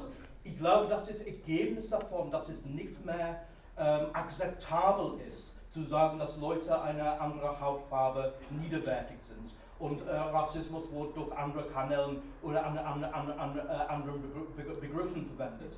Die reden über ein paar Salafisten, die meinen, alle Muslimen oder eigentlich alle Leute anderer Hautfarbe, alle, alle, alle Flüchtlinge und so weiter. Und dagegen muss, muss, muss man stehen das ist eine besondere Herausforderung für äh, Leute in der Linke, wo eine Diskussion ausgebrochen haben, wo Leute in der Linke, vorne Leute in der Linke, äh, eine Diskussion über Hassprediger und sowas, äh, so, sowas anfangen wollen. Das ist keine linke Diskussion. Das ist etwas, das die Herrschende ver verwenden, um, um, um uns zu teilen. Wir sollen uns strikt dagegen äh, stellen. Kurze Vorrede, zwei Sachen. Der erste, was sagen, äh, was, was sagen wir über Iran? Wir sind gegen alle herrschenden Klassen, was die iranische Regierung macht, ist, ist, ist, ist nicht unser, das rechtfertigt keine Luftangriffe und so, und so. Aber zweitens, wir sind hier in Deutschland und in Deutschland ist, die, ist der Rassismus, den wir erfahren, Rassismus gegen, gegen Muslime, gegen Flüchtlinge, gegen Leute, die keine weiße Haut, Haut, Haut, Hautfarbe haben. Und deswegen, wenn als Reaktion zu diesem Rassismus einige Muslimen radikalisiert werden, wir müssen sehen, was, was die Ursache ist und was die, und was die, was die Reaktion. Und Muslime, die gegen Rassismus und gegen ihre soziale, so, soziale äh, Erfahrung bekämpfen wollen, sind nicht zu vergleichen mit Leuten, äh, mit Faschisten der AfD, mit, mit, mit Leuten wie Sarrazin oder, oder, oder, oder unsere, unsere Regierung und die die Rassismus propagieren wollen. Auf der Seite der Unterdrückten, aber auch gemeinsam mit denen äh, eine Diskussion haben, wie wir zusammen Rassismus bekämpfen können. Okay, danke. Ja, also du hast schon einen Begriff erwähnt, äh, wo ich auch gerne ein bisschen noch mal mehr zu hören würde, der Begriff der, der Salafisten. Mhm. Ähm, so, und das, das andere ist der Begriff der Gefährder. Da würde ich auch noch ein bisschen gerne ein bisschen mehr hören, äh, Eberhard. Und auch wahrscheinlich in allererster Linie an deine Adresse. Weil, äh, also ich komme aus Berlin-Neukölln ähm, dort haben wir es gerade auch zu tun mit einer Serie von Nazi-Angriffen. Äh, von, von, von Nazi wir hatten äh, zwei Morde in, in, den letzten Jahren irgendwie. Ähm, die, äh, also wir sind alle davon überzeugt, dass, es, dass, dass diese Morde zusammen, dass diese Morde und Anschläge zusammenhängen und ähm, wollen, dass das als Terrorismus, als terroristische Anschlagsserie eingestuft wird. Da gab es sogar in unserer äh, Bezirksverordnetenversammlung, also im Bezirksparlament, irgendwie eine gemeinsame Resolution aller, ähm, aller, aller, aller Fraktionen, ähm, Ausnahme natürlich AfD und CDU, ähm, so die, die, die ähm, diese Forderung ebenfalls mit, mit, mit, mit erheben. So, wir haben irgendwie mehr Proteste auch auf der Straße, um den Druck zu erhöhen, dass das endlich passiert. Das passiert nicht. Aber auf der anderen Seite sind die so unglaublich leicht dabei, irgendwie Leute, die einfach mal irgendwie einen Aufnäher oder einen Sticker oder irgendwas auf dem Rucksack haben, irgendwie als Terroristen und Gefährder und hast du nicht was gesehen, irgendwie einzuordnen, die fließen dann wahrscheinlich auch in solche Statistiken und Zählungen ein. Da würde mich mal interessieren, irgendwie, wie sind ja eigentlich die Verhältnisse? Ich habe gestern Nacht irgendwie einen Artikel gelesen im aktuellen ähm, Mars 21 Magazin, wo ein Buch vorgestellt wird über die Palette von Rechtsterrorismus, was ähm, also wirklich schockierende Ausmaße annimmt und das total irgendwie ausgeblendet wird von äh, den staatlichen Institutionen. Vielleicht kannst du da noch ein bisschen mehr irgendwie auch ähm, zu sagen, dass, ähm, also so diese, diese Geschichten. Und das andere ist, was ich immer finde, in der Linken ähm, also müssen wir vorsichtig sein, auch so mit diesen mit diesen Begriffen und mit diesen auch Taten von, von, von Verfassungsschutz. Du hast geredet irgendwie von V-Männern und so weiter, das ist ja nur ein Aspekt. Wenn ich mir anschaue, irgendwie wie viele, äh, also wie viele Moscheen tatsächlich auftauchen in den Verfassungsschutzberichten und dass innerhalb der Linken, die ja selber auch vom Verfassungsschutz beobachtet ist, aber eine unglaubliche Skepsis gibt, irgendwie da mal hinzugehen mit, mit also in die Moscheen oder am, vor dem Freitagsgebiet danach irgendwie mal irgendwie auch Unterschriften zu sammeln oder irgendwie Zeitungen, Flugblätter zu verteilen und so weiter und so fort. Das ist ja enorm. Ja, da heißt dann auf einmal, gut, die sind alle total reaktionär. Die sind äh, möglicherweise sogar salafistisch, was, äh, was hier äh, Phil gesagt hatte. Da können wir nicht hingehen. Ich sage, ich habe die allermeisten Diskussionen immer irgendwie vor, ähm, vor Moscheen, dass natürlich Arbeiter sind, die dort irgendwie beten gehen die dort ähm, äh, genau das Freitagsgebet sozusagen wahrnehmen die total bereit sind und glücklich sind, mit Leuten diskutieren zu können. Gerade wenn wir wissen, dass irgendwie Leute zuhören, salafitischen Predigern, auch durchaus wie Pierre Vogel und andere, in der Reaktion auf Ausgrenzung und Unterdrückung in einer mehrheitlich rassistisch geprägten Gesellschaft, ähm, dann ist es doch unsere Verantwortung hinzugehen und eine andere Alternative gerade auch für die Menschen Danke. Bitte haltet euch an die Zeit. Äh, Genosse hinten in der Mitte, ja.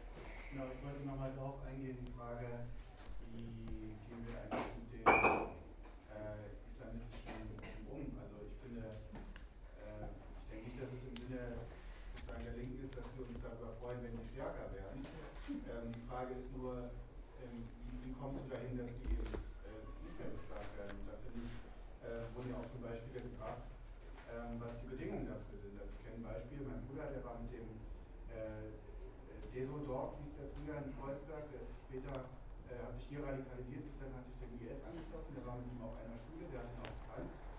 Äh, der war ähm, Kleinkrimineller. Das war jemand, der stand am Rand der Gesellschaft, mit Sicherheit auch rassistische Erfahrungen hat. Ich will jetzt nicht radikal sagen, das ist jetzt das rechtfertigt jetzt alles, was später gekommen ist, aber es ist eine Erklärung, wie Leute von normalen Kreuzberger Jugendlichen mhm. zu einem sozusagen IS-Terroristen werden. Das ist, man muss sich die Bedingungen genau angucken. Ich glaube auch, wenn man sich zum Beispiel anguckt, äh, Pierre Vogel, ja, was sind denn da für Leute, die da zu den Predigten gehen?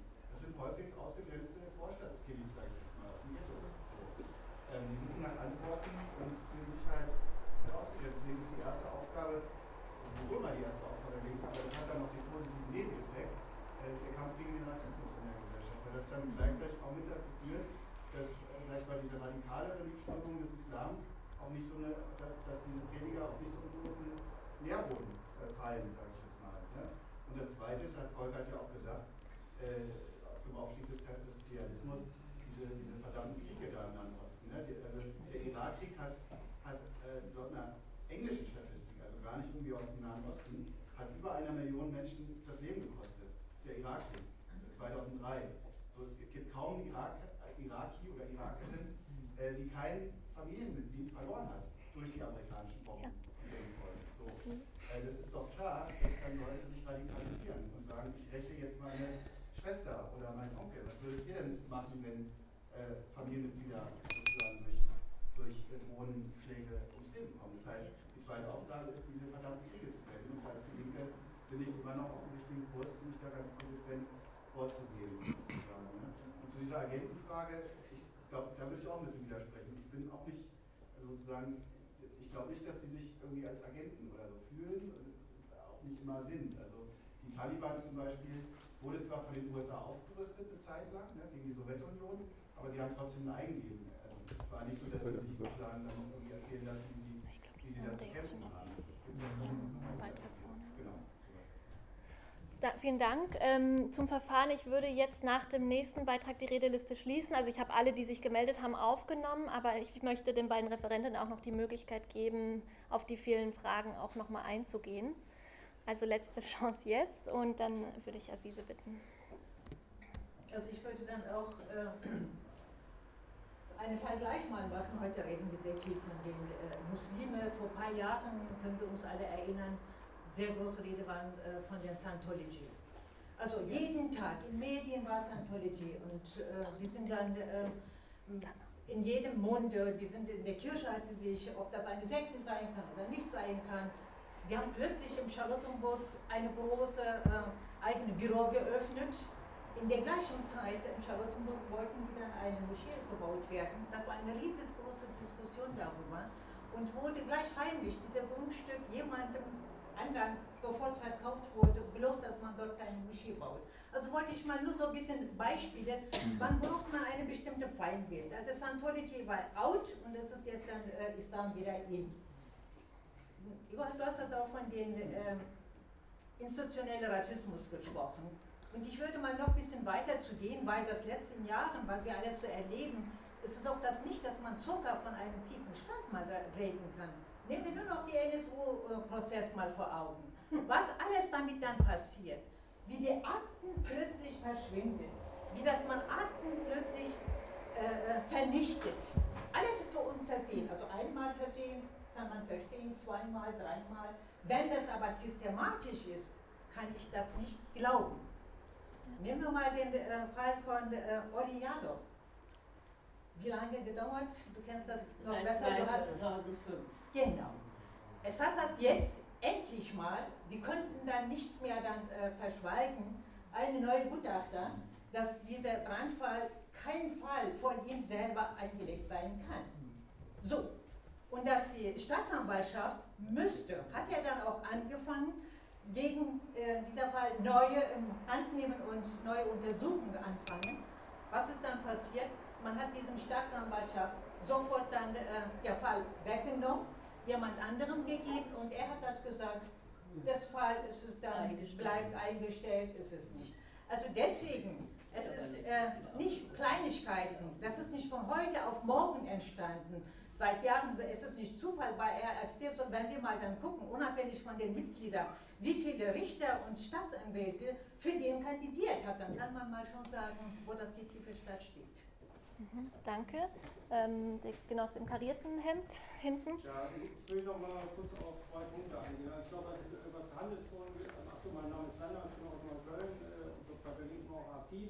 Ich will noch mal eingehen auf einen Punkt, den Hannes genannt hat. Also die Motive der Leute, die sozusagen sich diesen Gruppen anschließen, die haben eng zu tun sozusagen mit einer falschen Vorstellung, wie dieses System gekämpft werden kann. Also das ist der Hintergrund. Also die greifen zum, also wie die RAF zum Beispiel als ein falsches Instrumentarium zum Terrorismus gegriffen hat, um Kapitalismus zu bekämpfen, greifen die zu einer falschen Strategie, um den Imperialismus zu bekämpfen. Und äh, das ist der Hintergrund. So, das heißt nicht, dass wir das rechtfertigen etc.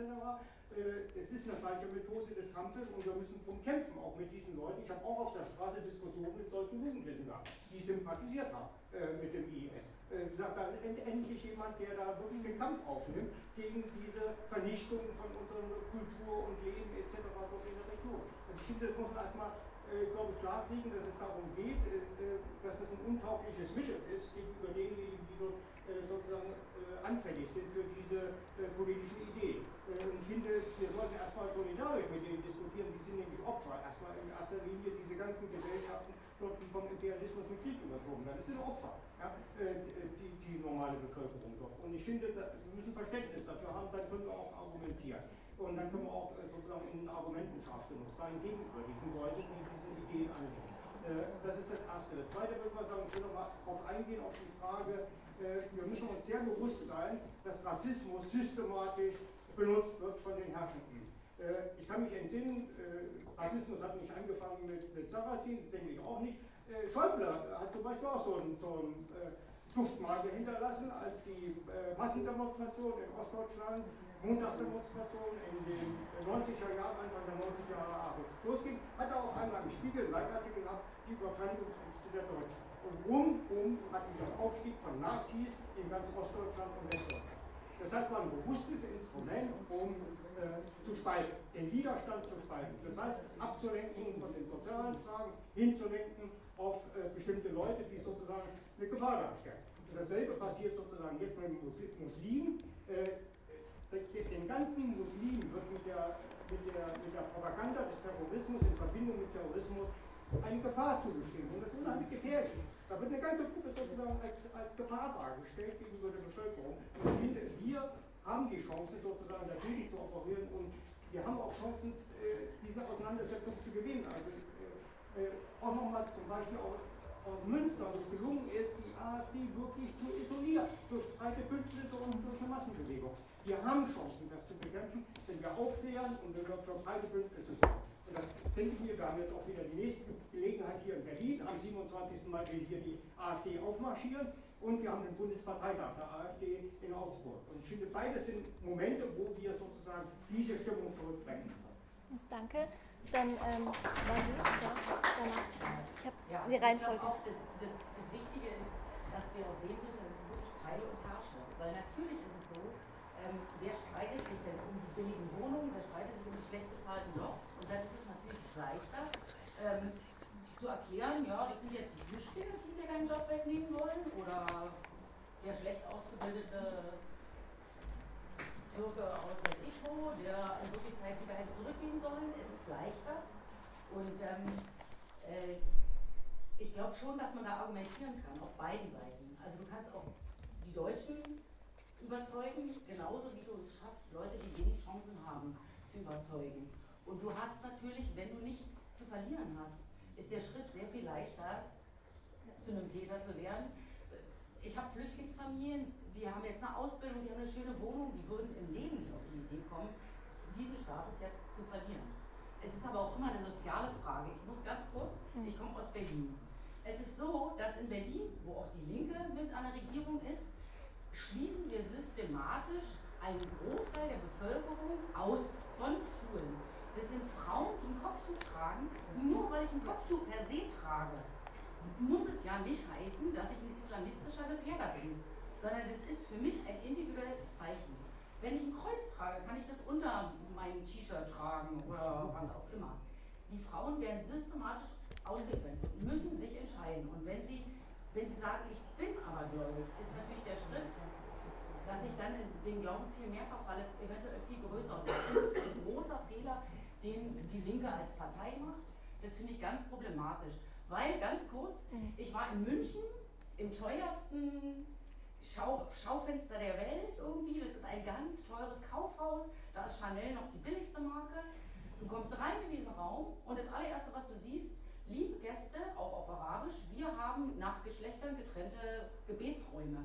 Da sind nur Damen in Kopftüchern und die werden äh, hofiert ohne Ende, weil das sind ja die Reichen. Mhm. Als allerletztes noch, ich glaube tatsächlich, dass wir uns echt Gedanken machen müssen auch über unser Land.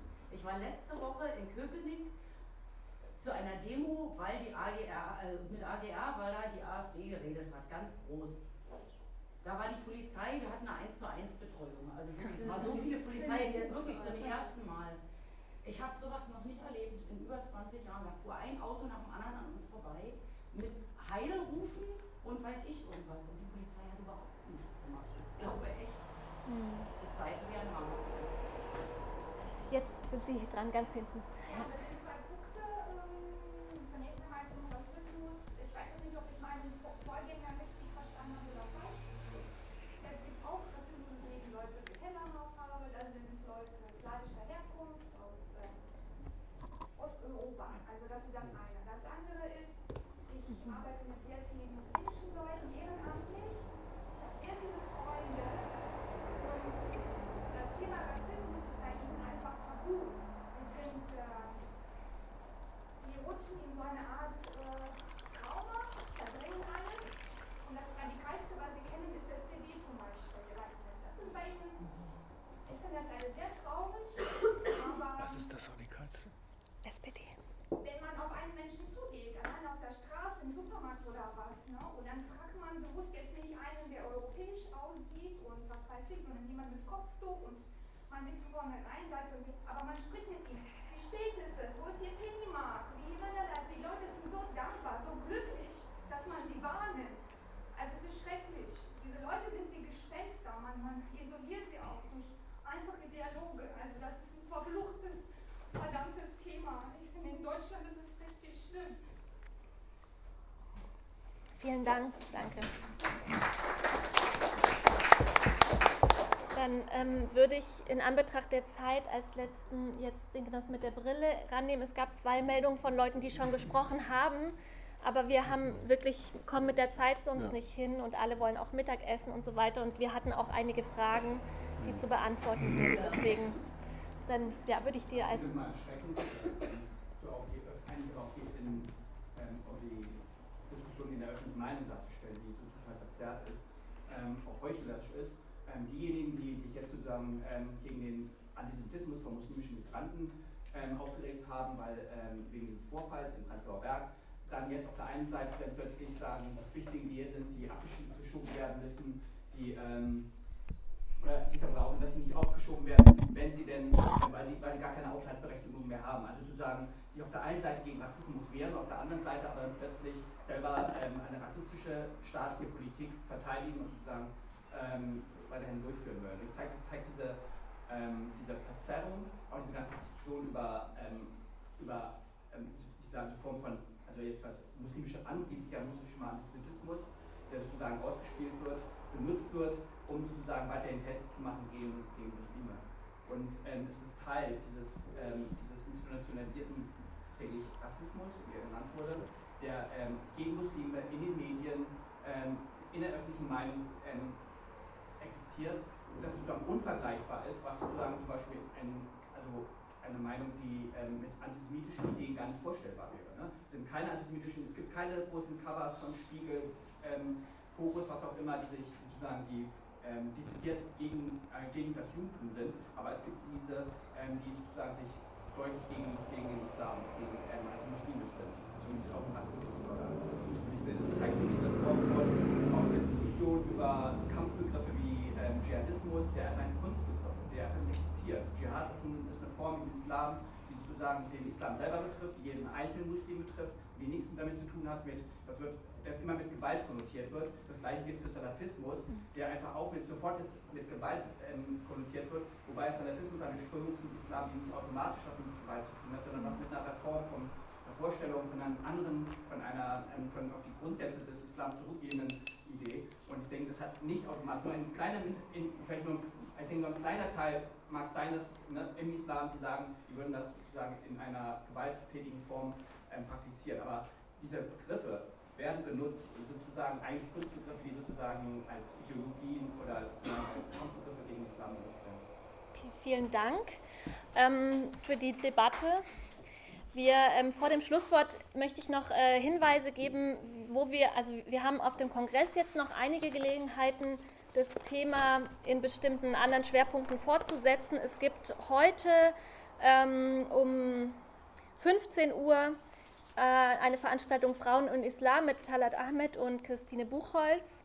Ähm, und äh, genau, und Volkert wird um 19.30 Uhr auch zu Antisemitismus in der neuen Rechten sprechen. Da wird vielleicht in, hm. also teilweise auch das äh, Thema auch nochmal mit aufgenommen.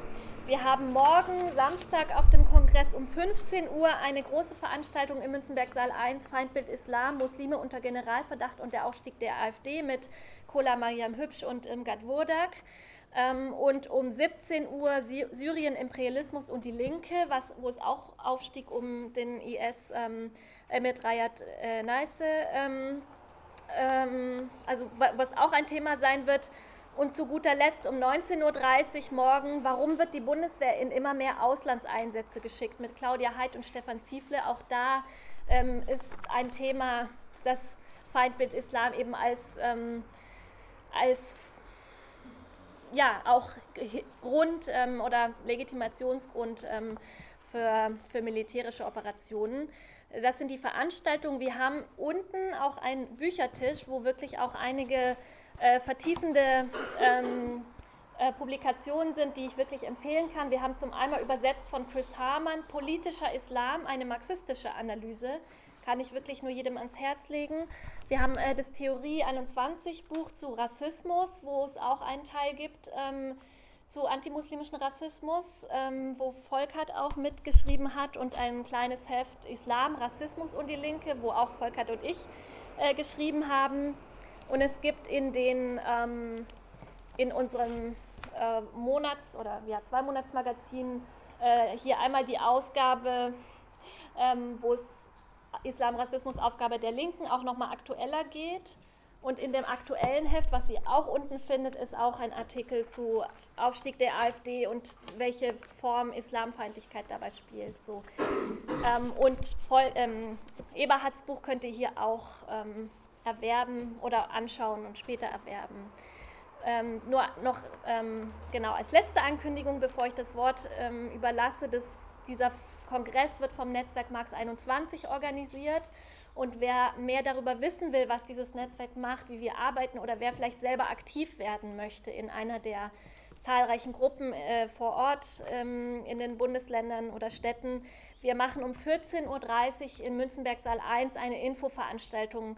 Ähm, Max 21 stellt sich vor.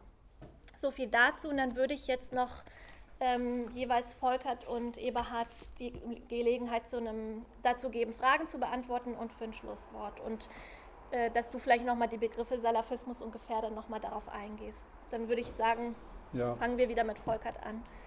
Also erstmal zu der Frage nach dem Marionettencharakter des äh, äh, Dschihadismus finde ich eine wichtige Frage und ich denke, man kann sie nicht mit Ja oder Nein beantworten, weil man muss in jedem Fall hinschauen auf die historische Genesis. Äh, und ich sehe, äh, also Khomeini äh, sehe ich nicht, von wem er jetzt, von welchem imperialistischen Großstaat er jetzt das Geld gekriegt hätte, um den Schah von Persien 1979, 80 zu stürzen. Das war eine Massenbewegung. Der Hintergrund war allerdings die imperialistische Intervention gegen Mossadegh. Das war ein fortschrittlicher säkularer Präsident äh, von, Afga von äh, äh, Iran, der 1954 die Erdölindustrie verstaatlicht hat. Daraufhin hat der britische Imperialismus einen Coup äh, zur Absetzung von dem äh, Mossadegh gestartet. Und so könnte man eine Reihe von äh, arabischen Ländern nehmen, wo es in der Nachkriegszeit gab, auch in, den 60er Jahren, frühen 60er Jahren revolutionäre Bewegungen gab, mit demokratisch-säkularen Bewegungen an der Spitze, zum Teil die kommunistischen Parteien eine zentrale Rolle gespielt haben damals. Ähm, und die dann aber aufgrund der Intervention äh, des westlichen Imperialismus, des Erdölimperialismus äh, gestürzt worden sind und durch reaktionäre Regime ersetzt worden ist. Das war ziemlich egal, ja, was das für welche waren. Hauptsache waren nicht äh, links und waren nicht gegen den Öl Ölimperialismus gerichtet. Also ich denke mir, das ist sehr wichtig, diesen Hintergrund zu wissen und ich glaube, dass auch der, die Krise des Kommunismus äh, 1989, der Zusammenbruch des Stalinismus, sage ich besser, äh, dass der eine wichtige ja, wichtigen äh, Einfluss hatte auf die, auf die Herausbildung des Dschihadismus, insofern nämlich als in den, von den 30er Jahren, von den 20er Jahren an bis in die 70er Jahre hinein äh, kommunistische Bewegungen in all diesen Ländern mehr oder weniger in der Führung antiimperialistischer Bewegungen waren. Das heißt, Antiimperialismus gab es immer, gibt es auch heute, nur nach der Krise des Kommunismus, nach dem Zusammenbruch des Stalinismus 89, 90 äh, und auch schon in den Jahren davor, als die Krise sich anbahnte, ist äh, der äh, Islam als eine religiöse Bewegung, die sich auch gegen den Imperialismus scheinbar oft ja, stellt, ist die stärker geworden und hat den, den Platz der kommunistischen Parteien eingenommen. Das ist ein wichtiger politischer Zusammenhang. Und ja, gut, das Zweite ist, wie gehen wir damit um. Damit will ich nicht sagen, dass es wirklich imperialistische Bewegungen sind, aber sie in der Bevölkerung, äh, Khomeini äh, hat äh, seine Legitimationsbasis dadurch, dass er den Schah von Persien als Agent des westlichen Imperialismus, der 54 das Erbe angetreten hat, von Mossadegh, natürlich angenommen. Die, die Frage zum, ich, eine Frage war ja an mich auch, ähm, wie ich also dazu komme, Sarrazin so hoch zu äh, stellen. Ich habe mich vielleicht falsch ausgedruckt, ich weiß es nicht, was ich genau gesagt habe. Ich habe gesagt, eigentlich wollte ich sagen, dann sage ich es jetzt, wie ich es meine, äh, dass Sarrazin ein Durchbruch war, also ein Wendepunkt in der Geschichte des Rassismus. Und zwar, und zwar die Nullerjahre waren linke Jahre. Die Linke ist entstanden. Es gab Proteste gegen Hartz IV. Das waren die Nullerjahre. Äh, wir haben die letzten sieben, acht, ja, schon seit, seit 2010 eine Rechtswende in Deutschland. Was hat das miteinander zu tun? Was, wie kommt sowas zustande?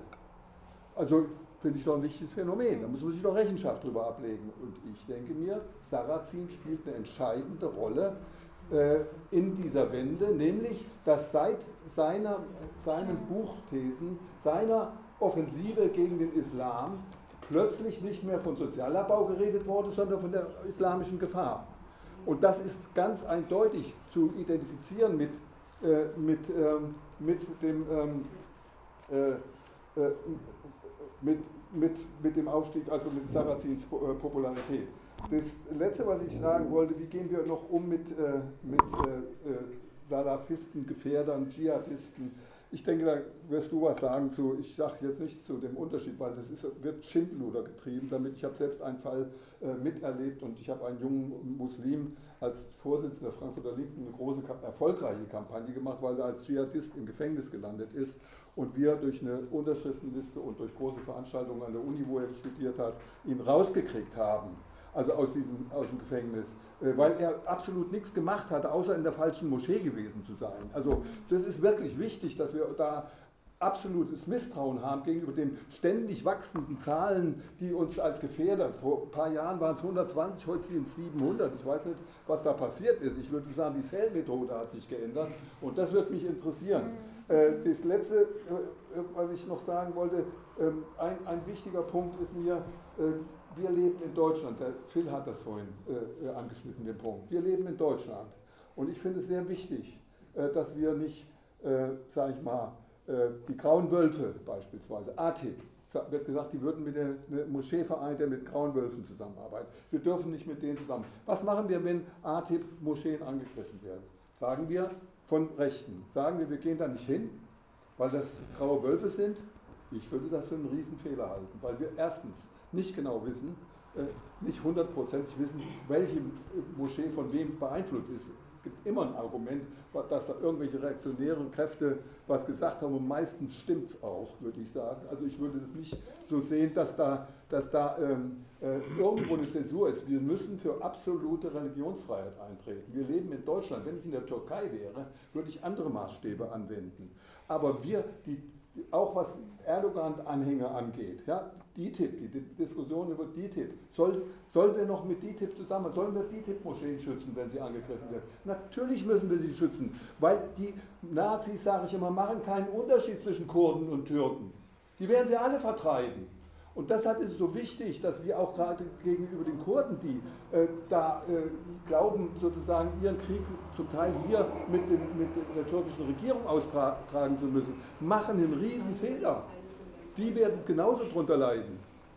Danke.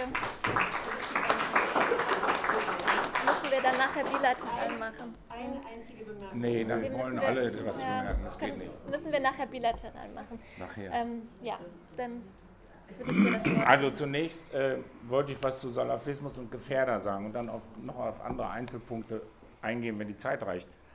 Was Salafismus ist, ist überhaupt nicht klar. Weder wissenschaftlich noch äh, der, im, beim Verfassungsschutz noch bei den Gerichten. Äh, ich habe mir ein unabhängiges äh, Gutachten äh, erstellen lassen darüber auf vielen Seiten von einem Menschen, der sich da sehr gut auskennt, selber Arabisch spricht und so weiter. Die wenigsten, die allerwenigsten, das ist auch meine Erfahrung, ich habe nicht nur Dutzende, sondern mehr als 100, ich weiß nicht, ob es 200 oder wie viele sind, Leute vertreten, die als Salafisten bezeichnet werden. Die bezeichnen, sagen selber, sie lehnen das ab, diese Bezeichnung. Sie würden, man kann es vielleicht vergleichen, ich äh, bitte, äh, das soll jetzt nicht identisch sein oder irgendwas, aber mit bibeltreuen Christen oder äh, Fundamentalisten Christen oder ähnliches, die haben, das ist eine Zuschreibung für alle, die sagen, sie möchten den Koran, die Werte des Koran und die Lehren des Propheten auf heute übertragen. Alle die werden darunter gefasst, mehr oder weniger. So. Das Zweite ist, ähm, dass keiner ähm, in, in, in der Rechtsprechung hat sich inzwischen durchgesetzt, ein, bei einigen Gerichten, dass es drei Strömungen gibt. In einem Verfahren habe ich da maßgeblich mit, mitgewirkt. Es gibt den sogenannten unpolitischen Salafismus, das sind Hunderte, äh, Tausende von denen, äh, Hunderttausende von denen über einen geschätzten 1 Million, denen das zugeschrieben wird. Wie gesagt, zugeschrieben. Ähm, die sind völlig unpolitisch. Die wollen nur ausschließlich diese Lebensform nach dem Koran leben. Dann gibt es einen politischen, der vielleicht maximal 10 Prozent, der aber auch sich grundsätzlich und ausdrücklich und prinzipiell an die hiesigen Gesetze hält. Das ausdrücklich auch sagt, verkündet, seine Leute entsprechend aufklärt und, und, und.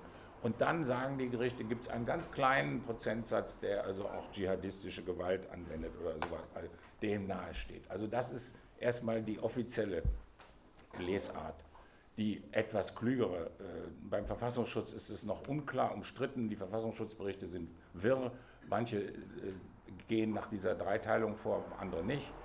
Wichtig ist aber für die Betroffenen, wenn die Mandanten, die ich vertrete, weil ihnen vorgeworfen wird, sie wären salafistische Gefährder oder sie hätten einen Verein oder ihr Konto wird gekündigt, weiß ich mal.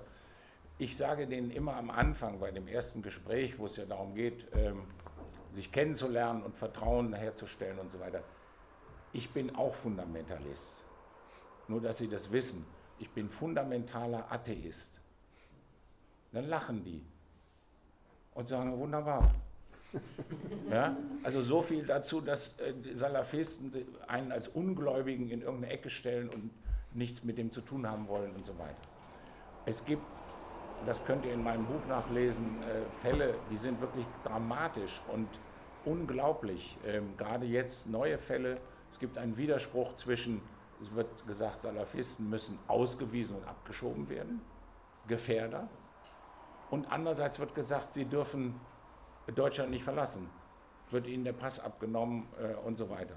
Das ist eine widersprüchliche Entwicklung, die ähm, nach wie vor, ich habe jetzt zwei ganz krasse Fälle, Abschiebung nach Tunesien von einem angeblichen Salafisten. So, was ist Gefährder? Die, das ist im Gesetz überhaupt nicht definiert. Das ist ein Begriff, der sich nach 9-11 hier eingebürgert hat, bei den Polizeien äh, eine große Rolle spielt. Ich habe das auch ausführlich in meinem ähm, Buch hier erläutert, unter dem Exkurs Ausnahmezustand, nein, äh, Entschuldigung, davor. Ähm, Gefährder Fußfessel oder Abschiebung für islamistische Gefährder. Also man weiß auch nicht genau, ob man sie eben mit Fußfesseln hier halten soll oder abschieben. So, was ist denn eigentlich ein Gefährder? Das ist ein Arbeitsbegriff. Es interessierten bereits Faktoren, heißt es in einer wissenschaftlichen Untersuchung, die immerhin im Parlament, wer das kennt, also es ist eine Zeitschrift, die vom äh, Mitarbeitern des Parlaments ausgegeben wird, bereits Faktoren, die für eine nicht näher konkretisierbare und sich möglicherweise in die Zukunft herausbildende diffuse Gefährlichkeit einer Person sprechen könnte, wörtliches Zitat.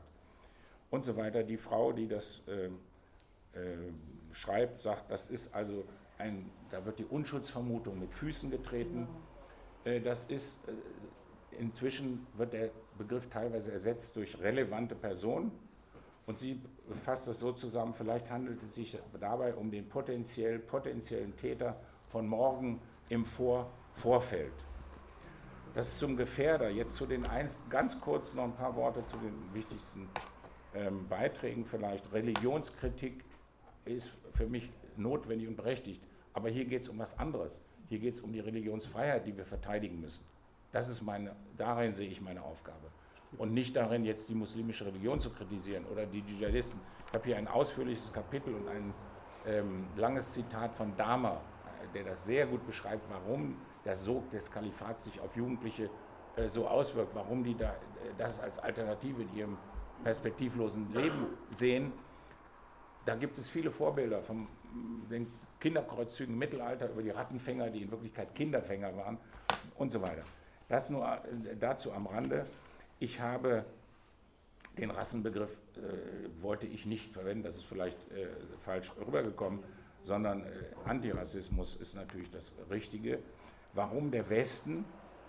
Weil, das ist in mehreren Beiträgen, glaube ich, angeklungen, weil wir im Westen leben und weil unsere Regierung und unsere Politik vom Westen gemacht wird und vom Westen bestimmt wird. Deshalb müssen wir uns darum in erster Linie kümmern. Und natürlich, Fanny, gebe ich dir recht, es kann auch in anderen Ländern, gibt es wahrscheinlich auch Rassismus.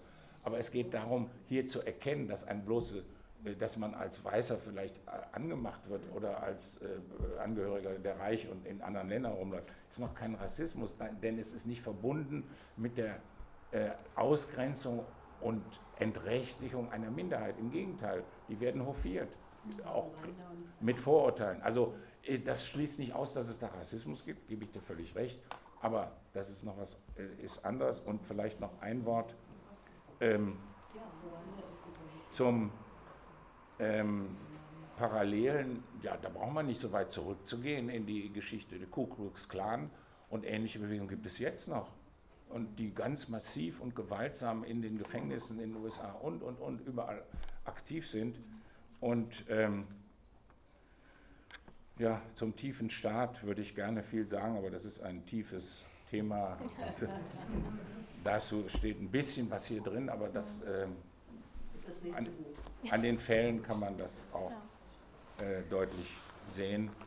Ähm, es ist für mich nicht ausgemacht, beispielsweise, dass die äh, Täter vom 9-11, dass die nicht von staatlichen Stellen zumindest dazu angestiftet wurden und dass die maßgeblich mit daran bei. Ihr wisst wahrscheinlich, dass 1500 Wissenschaftler in den USA äh, eine Petition unterschrieben haben und nachgewiesen haben, dass es nicht sein kann, äh, dass die, der Twin Tower ähm, von diesem Flugzeug äh, zerstört worden ist. Das geht nicht technisch.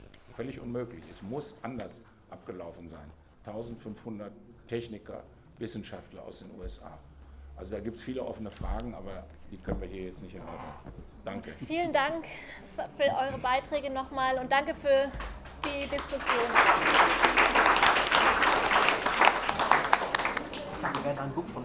Ich nehme das. Ja, eins ist noch da. Aber ich, ich habe zu wenig mitgebracht. Ja, ja du hättest mehr mitbringen können. Ich weiß nicht. Nein, nein, nein.